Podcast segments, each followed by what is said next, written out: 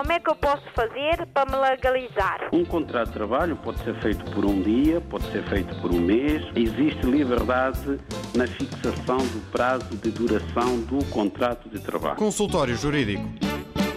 Hoje vamos falar do contrato de doação, que é um contrato que está previsto no Código Civil Português e é a doação é uma das formas de aquisição do património. Património pode ser adquirido através de um contrato de compra e venda, através da sucessão ou através da doação. E também se pode adquirir património por uso capião. Mas hoje vamos tratar da doação.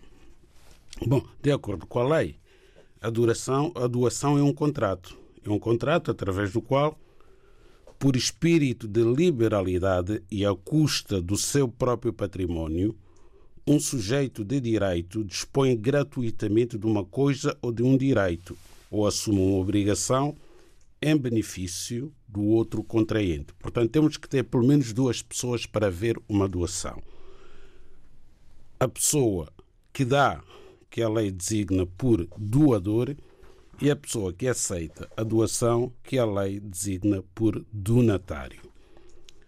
E é necessário que o doador disponha livremente, por espírito de liberalidade, isto é, e por vontade de doar, eh, de um bem próprio que lhe pertença.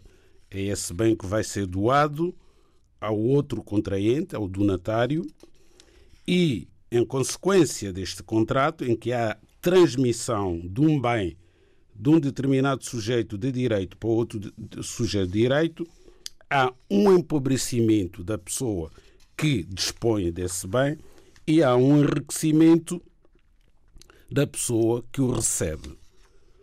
Ora bem, qual é a especificidade que está prevista na lei em relação à doação entre pais e filhos? Bom, há aqui uma questão fiscal, uma questão tributária que é muito importante. Como os ouvintes sabem, as doações são tributadas em sede do, de IRS. Portanto, há em sede de pagamento do imposto de selo, queria eu dizer.